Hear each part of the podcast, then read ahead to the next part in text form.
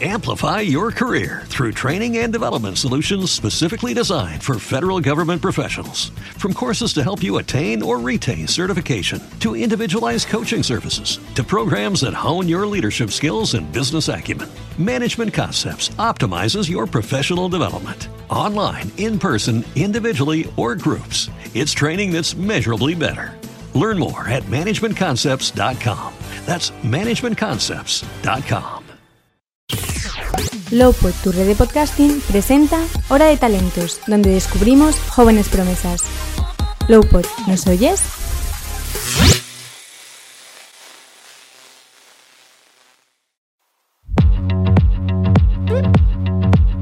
Bienvenidos a la última entrega de la segunda temporada de Hora de Talentos. ¡Vamos allá!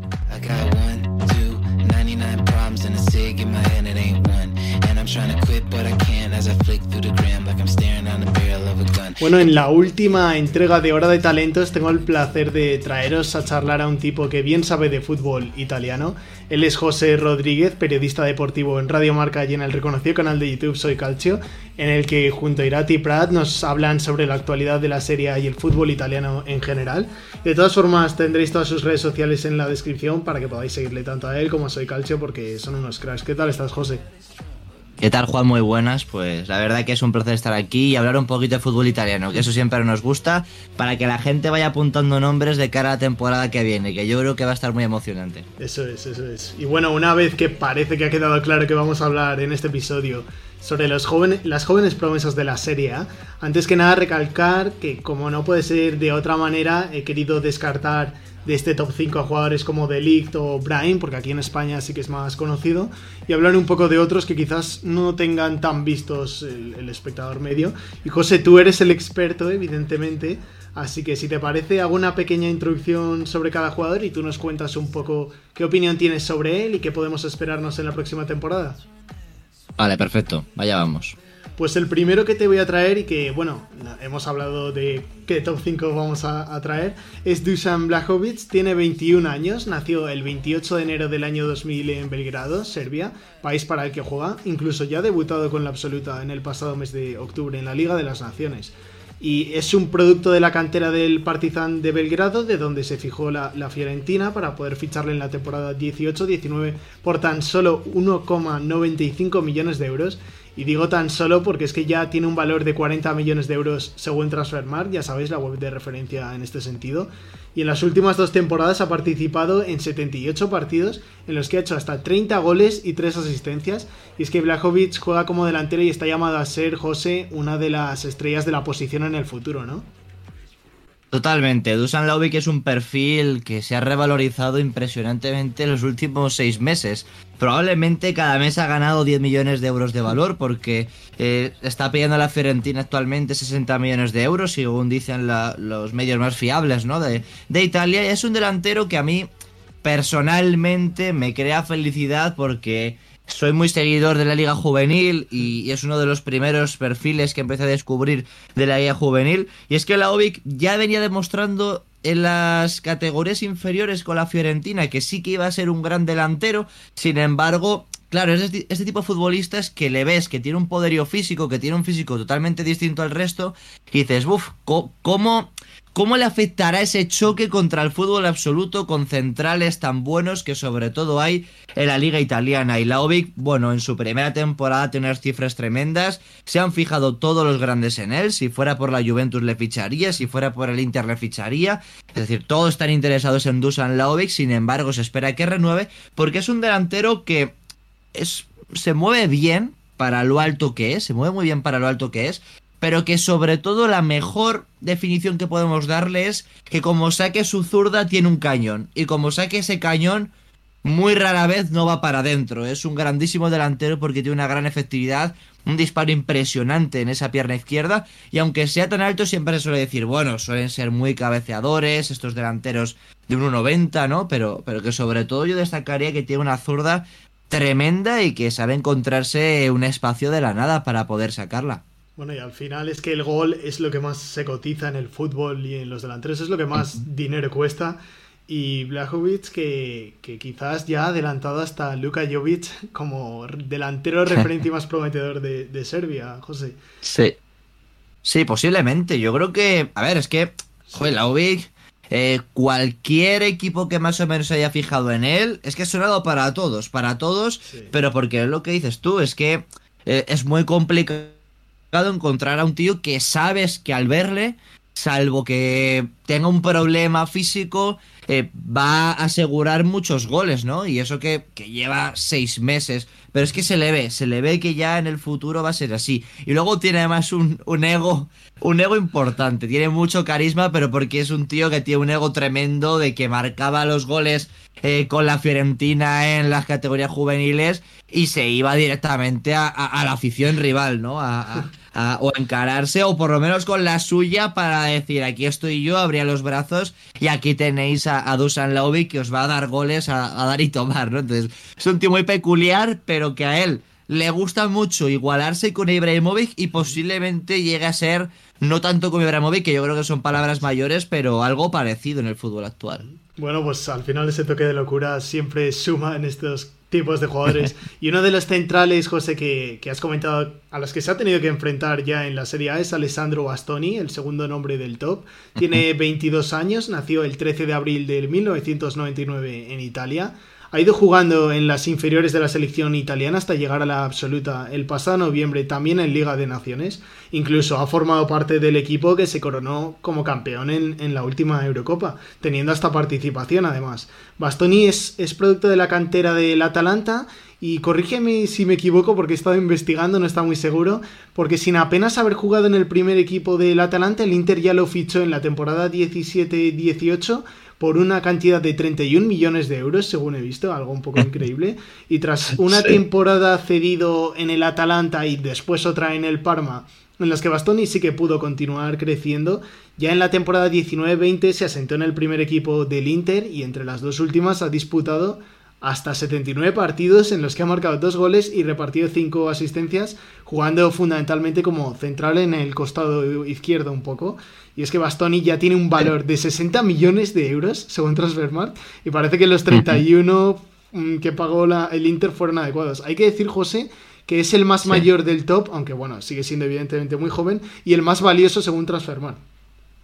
Sí, es normal que pienses que te hayas equivocado porque eh, son 31 millones de euros y claro, todo el mundo piens- pensará, ostras, este tío casi ni ha jugado, por no decir que no ha jugado con el primer equipo del Atalanta y ha llegado al Inter y ha pagado 31 millones de euros. Esto en las canteras se ve un poquito más en, en Italia, ¿no? Porque en el primavera, sobre todo el Inter tiene una capacidad que yo nunca me la termino de, de- de explicar, ¿no? Que es sacar muy buenos futbolistas, pero todos los vende. Sin embargo, por otra parte están los Atalanta y Sassuolo que se suelen aprovechar de que el Inter, pues a lo mejor no le va a dar oportunidades en el primer equipo o, o, o, bueno, de todos los equipos de la Liga Primavera. Sin embargo, aquí vemos lo contrario. El Inter paga muchísimo dinero al Atalanta, 31 millones de euros, y empieza co- como a encadenar alguna cesión que otra, pero no termina de brillar, no termina de explotar. Y de hecho, hasta que no llega Antonio Conte, ya empezaba un poco a, a llamar la atención de que este chico se haya pagado muchísimo dinero por él, que no había jugado prácticamente nada y, y es que era normal la desesperación que había, ¿no? Es que al final es mucho dinero por un chico tan joven. Yo creo que ahí el Inter se vino un poco arriba, pero bueno, en su momento se podía explicar. Así que acabó llevándoselo y, y Antonio Conte, pues, no solo ha evitado un gran problema a la directiva, sino que le ha dado una oportunidad a Bastoni de, de poder lucirse y de poder hacerse fácilmente con un sitio en ese central zurdo. En defensa de tres es tremendo. Yo he visto pocos centrales con, con esa juventud tan maduros para jugar en esa defensa de tres. Creo que es un chico que tiene una gran salida de balón, pero muy buena, tiene una zurda tremenda para jugar en largo y en corto, rompe líneas de pase con o de presión con muchísima facilidad, defiende muy bien, es muy rápido y fíjate que te voy a decir que su principal problema, que esto es a mí lo que me parece el principal problema de Bastoni, es que pese a medir 1,90 no termina de ir bien por arriba. Que en la última temporada, en los últimos meses, sí que lo hemos visto mejor. Pero la temporada pasada y la anterior veíamos a, al Inter que al final tenía centrales de 1,89, 1,90 y 1,91 como son de Brig, Skriniar y, y Bastoni, pero no defendían bien por arriba. De Brig sí, pero el resto no. Aún así, temporada lo ha ido mejorando y yo creo que se ha ido puliendo muy bien. Una pena que no haya jugado tanto en, en, la Eurocopa, sobre todo cuando estaba Chiellini, pero a lo mejor por ese miedo, ¿no? De, de, pasar de defensa de 3, que es donde siempre ha brillado, a jugar como central en defensa de 4. Sí, eso, eso te quería preguntar. ¿Tú crees que Bastoni puede evolucionar y, y sentirse cómodo en un futuro en una defensa en la que solo jueguen dos centrales? Porque a veces sí que es cierto que también se despliega bastante bastante en ataque. Incluso dejaba jugadas. Yo recuerdo alguna jugada como un puro lateral izquierdo poniendo unos centros, sí. pero, pero buenísimos. Y claro, mi duda es si en una defensa de cuatro puede brillar también. Claro, es que Antonio Conte, todo está ese mito, ¿no? Acertadísimo, de que Antonio Conte no rompe una defensa de tres ni muerto. Entonces, lo que hacía Antonio Conte, lo último que se inventó es que dijo, no voy a romper la defensa de tres, pero mis centrales, cuando voy perdiendo, los voy a poner de laterales. Y, los, y claro, Bastoni empezó a subir ahí de lateral izquierdo muchísimo, a crear peligro y aún así se le daba muy bien, la verdad. Sí, es que todo lo que sea de ir hacia adelante va perfecto. Pero esa defensa de 4 a mí me gustaría verlo. Me gustaría verlo. No puedo jugar mucho porque tampoco le hemos visto mucho tiempo ahí, pero bueno, me gustaría evaluarle a él. Yo creo que la Eurocopa a mí me dio seguridad. Es verdad que era el partido contra Gales, ¿no? Que a priori parecía el más sencillo. Pero yo creo que Gareth Bale tuvo muchísimos sí, sí. problemas, tanto en defensa como en ataque, para defenderle o para atacarle. Bueno, otro jugador, José, que tengo ganas de seguir viendo y con más regularidad, sobre todo, es a Nicolo Zaniolo, el tercero, que tiene 22 años recién cumplidos porque nació el 2 de julio de 1999 en Italia. También ha jugado en las inferiores de la selección italiana hasta llegar a la absoluta más prematuramente que los últimos dos casos en, en, marzo de 2019, cuando solo tenía 19 años. Es que Zaniolo se ha formado en la cantera de la Fiorentina, del Entela, del Inter, hasta que la Roma, en la temporada 18-19, se fijó en él y lo firmó por 4,5 millones de euros solamente. Y es que desde su primera temporada en la capital de Italia, Zaniolo ya ha disfrutado de muchos partidos en el primer equipo, siendo la perla de la Roma, con quien ya ha hecho en total 17 goles y ha dado 7 asistencias, y es que ya tiene un valor de mercado de 40 millones de euros. Y si le respetan las lesiones, Jorge, eh, José, perdóname, eh, claro, que es un tema complicado, hay que decirlo, está llamado a ser la estrella de la Roma tras Totti, con quien comparte posición, aunque evidentemente sean palabras mayores. Sí, son palabras mayores, como líder puede serlo. Para mí Pellegrini, por ejemplo, es verdad que Pellegrini es un currante y se merece ser siempre el capitán, ¿no? Pero pienso que, que siempre para ese tipo de capitanías en Roma también hay que darle un poquito de magia desde que lo dejó Totti. Y esa magia sí que la tiene Nicolo Chaniolo. Eh, Monchi, le vamos a perdonar muchas de las operaciones que, que, le han salido mal, ¿no? Podemos citar los 30 millones o 25 por Pastore, podemos citar los 25 de Paul López, que no han salido nada bien, pero posiblemente él cuando, se, cuando le echen eso en cara dirá, eh, Chaniolo es mío, Chaniolo le he traído yo, podéis ilusionaros. ¿Por qué? Porque al final en una temporada con el Inter Primavera en el que se vuelve campeón, Nicolò Chagnoli deja un nivel increíble como llegador.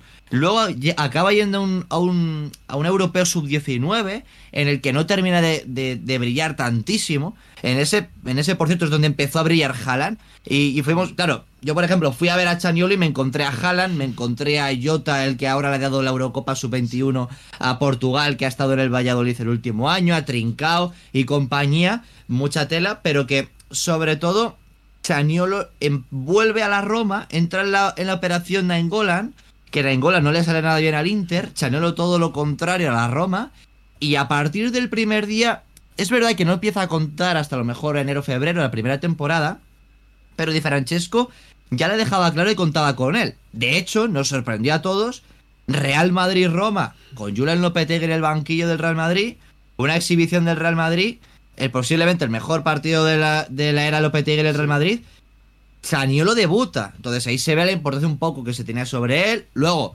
la rompe esa temporada y la temporada siguiente, pero una lesión en el ligamento cruzado. Sí. Y creo que es contra la Juventus de Turín, si no recuerdo mal. y el siguiente es con la selección italiana, se vuelve a romper también por intentar ir más rápido con la recuperación, acaba perdiéndose dos temporadas y ahora estamos con un hype tremendo de que vuelva de la mano de José Mourinho. Parece que ha ido más despacio con la lesión, Sí. así que parece que esta vez sí que va a estar un poco más calmada la cosa. Pues sí, ojalá que vuelva el bueno de Nicolò Zaniolo, porque es que sí, es de los buenos. Y, y ojo con el siguiente, el cuarto que te traigo, porque es el más joven de todos los del top, aunque bueno, más o menos todos son de la misma jornada, pero por meses este es el más joven. Mikkel Damsgaard, que tiene 21 años recién cumplidos durante la Eurocopa, nació el 3 de julio del año 2000 en Dinamarca y ha formado parte de las inferiores de la selección danesa hasta convertirse en una de sus principales estrellas de forma inesperada en la última Eurocopa. Es que Damsgaard estuvo jugando en Dinamarca para el Nordjylland hasta la temporada pasada cuando la Sampdoria se fijó en él para ficharle por 6,5 millones de euros, pero tras esta última euro se ha revalorizado muchísimo y aunque según Transfermarkt está tasado en 20 millones de euros, posiblemente el club pediría muchísimo más por él, porque en su primera temporada además en Italia ya ha jugado 37 partidos oficiales en los que ha hecho dos goles y tres asistencias jugando sobre todo por banda izquierda, no sé si me equivoco, José. Exactamente. A ver, Mikel Damsgaard es un jugador que mm, para nosotros sabemos el contexto, ¿no? Sabíamos que perfectamente la Juventus de Turín estaba enamorada de él. Ya estaba enamorada de Jan Kulusevski, que la acaba fichando, pero también de Mikel Damsgaard. Posiblemente si la pandemia no hubiese atacado a, a la Juventus de Turín, hubiese sido uno de sus fichajes antes de la Eurocopa. Eh, es un jugador que a priori a nosotros, sabiendo que le gustaba mucho a la Juventus de Turín, le costaba soltarse. Nos preguntábamos por qué la beca señora estaba detrás de un talento así. Y es que luego Mikel Dansgaard empezó a sobresalir de una manera tremenda. Es un jugador que lleva el balón pegado al pie y es muy difícil quitárselo. Tiene un gran uno contra uno. Ranieri encima le ha hecho un jugador muy completo porque le ha obligado a defender el 4-4-2 de la Sandoria de esos equipos rudos, de esos equipos fuertes, de esos equipos que se te atragantan cuando te enfrentas a ellos y eso es porque defienden muy bien y Mikel Damsgaard lo ha hecho, así que yo creo que es un gran futbolista que se ha vuelto muy completo, que ha sobresalido muchísimo con Dinamarca en la Eurocopa y que en el futuro va a ser uno de los grandes nombres del mercado, ¿no? Ya pide 50 millones de euros por él. Ferrero, que está loco de por sí, pero bueno, por pedir esa cifra tampoco está tanto. Bueno, si se pagan 80 millones por cualquier jugador en la Premier de medio peleo por Damsgaard, ¿por qué no van a pagar 50? Sí. Y el, el último jugador del top es Giacomo Raspadori, tiene 21 años y nació el 18 de febrero del año 2000 en Italia. También ha jugado en las inferiores de la selección italiana y este verano, sin ir más lejos, ha disputado tanto el Europeo Sub-21 como la Eurocopa, en la que ha salido campeón y, e incluso ha disfrutado de minutos. Es producto de la cantera del Sassuolo y esta última temporada se podría decir que ha sido la de su explosión, ¿no, José? Jugando 28 partidos en los que ha marcado hasta 6 goles, jugando sobre todo como delantero y ya tiene un valor de mercado de 15 millones de euros.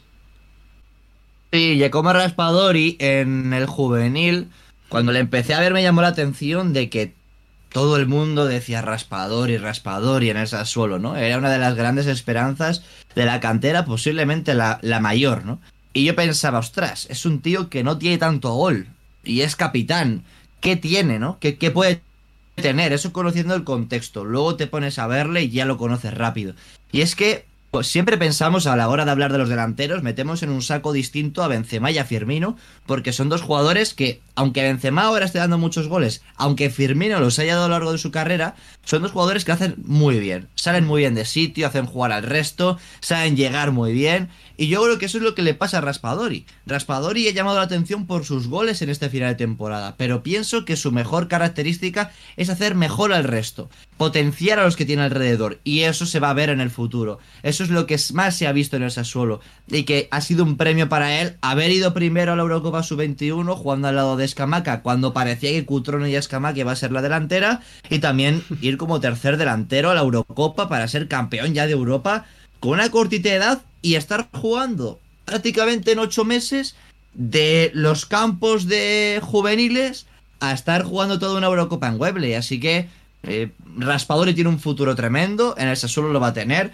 es muy rápido, es muy rápido y ha demostrado este año que también tiene gol, que eso era algo que sobre todo en el fútbol juvenil no habíamos visto tanto. Pues sí, como dice José, muy atentos todos al futuro de Raspadori, porque aunque no tenga unas cifras espectaculares en cuanto a goles, Sí, es un jugador muy inteligente y eso al final llama la atención de los grandes clubes. Y José, hemos acabado aquí el top 5, pero siempre le doy la opción a, a los invitados para que puedan dejar alguna pildorita sobre las menciones especiales que quieran hacer. Tú me has comentado que querías dejar alguna sobre algún jugador que es muy fetiche tuyo. Entonces te dejo libertad para que nos comentes el nombre que quieras. Posiblemente sea el que más traiga, ¿no? El que más, el que más menciones especiales pueda bueno, llegar a traer. Bueno, eh, Víctor Díez en la Premier League también dejó bastantes. Ah, vale, entonces si el bueno de Víctor ha hecho más, entonces ya me vengo arriba. Porque he traído a Wilfred Stefan Singo, que es lateral derecho que además la gente le, ha podido ver, ¿no? En estos Juegos Olímpicos con Costa de Marfil. Es un central reconvertido a lateral derecho, es algo extraño, ¿no? Pero que ya venía sonando muchísimo en, en el pasado para sus entrenadores y que ahora se le ha dado la oportunidad en el Torino y es una bestia física. Si se le llama comúnmente a, a- en Costa de Marfil los elefantes, ¿no? Pues creo que él es perfectamente eso, ¿no? Un jugador con una potencia física tremenda, es muy fuerte, tiene una zancada eh, amplísima y es un chico que yo creo que cuando vaya mejorando en la- las incorporaciones ofensivas va a ser muy interesante para cualquier equipo porque defensivamente es muy complicado de traspasar. Luego se- está Yaya Calón. Y que se enfrentará a España, ¿no? Exactamente. Ahora en los Juegos Olímpicos, pues atentos. Exactamente, la gente le va a poder ver ahí. Luego está Yaya Calón, que es uno de estos fetiches que todavía en Italia no es muy conocido, pero que me ha encantado porque es un jugador que tiene un gran uno contra uno que esta temporada le hemos visto que el Genoa lo único que tiene que hacer era encerrarse atrás. Se encerraban atrás, le daban balones a él y él se buscaba la vida para irse de, de todo el mundo, de todo el mundo para plantarse delante del portero y marcar. Es un chico que tiene uno contra uno y un desborde tremendo. Posiblemente empieza a contar ya para, para el Genoa de cara a la temporada que viene, pero tiene un futuro bestial. Luego está Raúl Moro, que este le empezamos a, este futbolista le empezamos a descubrir nosotros de los primeros, Sí. y es que nos llamó la atención la inversión grande que había hecho el Alacho por él, ¿no? Pero todo el mundo que preguntas en Barcelona, que le conozca, dicen, es que este tío va a ser muy bueno. Y luego ves al Alacho primavera y te explicas el por qué. Se va de todos. Se va de todos, luego de cara a puerta es algo que tiene que mejorar, pero es normal porque es muy joven, Sí. pero se va de absolutamente todo el mundo. Mucho futuro del futbolista español. Está contando muchísimo en pretemporada para Baricho Sarri. Así que esperamos que sea muy importante para la Lazio. Nicolò Robella, que tiene un grandísimo sentido de la organización del balón. Tiene un desplazamiento largo tremendo. Además, tiene una personalidad tremenda también porque pide muchísimo el balón. Nos llamó la atención, ¿no? Que al final, que el Genoa, que está lleno de jugadores veteranos, llega un chaval de 18 años y pida todos los balones y se los den. Y luego está Roberto Piccoli, un grandísimo delantero cabeceador que ojalá explote. Lo hizo en la Youth con la Atalanta. Y Ahmed Junior Traoré, que este futbolista es muy bueno. Es, es sobre todo lo, todo lo engañoso, ¿no? Que por ser africano la gente piensa que puede ser muy físico. No, tiene muchísima calidad, lo ha demostrado en el Sassuolo. Se está potenciando un montón y era uno de los jugadores que yo creo que más ha ido potenciando Roberto de Chervi antes de marcharse. Bueno, pues no perdáis el ojo a todos estos nombres que nos ha dejado José. Hasta aquí hemos llegado con el último episodio ya de esta segunda temporada de Hora de Talentos. José, te agradezco muchísimo que hayas podido participar aquí hablar de fútbol italiano, que te encanta, como has comentado antes. Así que bueno, ya sabes que cuando quieras esta es tu casa. Muchas gracias por la invitación y un fuerte abrazo, Juan. Y gracias también a todos los demás, a los que hayáis escuchado el programa entero, darle me gusta en las aplicaciones que se pueda y compartirlo, ya sabéis, con vuestros amigos, con vuestros familiares. Y nos vemos en la próxima. Adiós.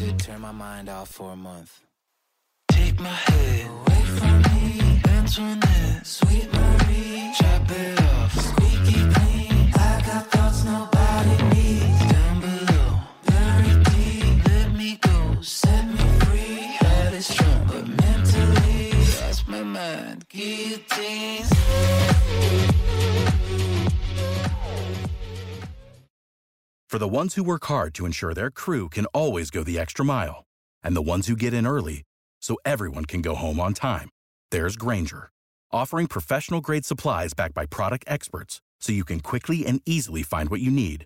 Plus, you can count on access to a committed team ready to go the extra mile for you. Call, clickgranger.com, or just stop by. Granger, for the ones who get it done. Como nuevo cliente de Western Union, puedes disfrutar de una tarifa de envío de 0 dólares en tu primera transferencia internacional de dinero en línea. Envía dinero a los tuyos en casa de manera rápida, fácil y conveniente. Visita westernunion.com o descarga nuestra app hoy mismo y tu primera tarifa de envío corre por nuestra cuenta. Aplican ganancias por cambio de moneda. No disponible para tarjetas de crédito y envíos a Cuba. Servicios proporcionados por Western Union Financial Services Inc. NMLS 906983 o Western Union International Services LLS NMLS 906985.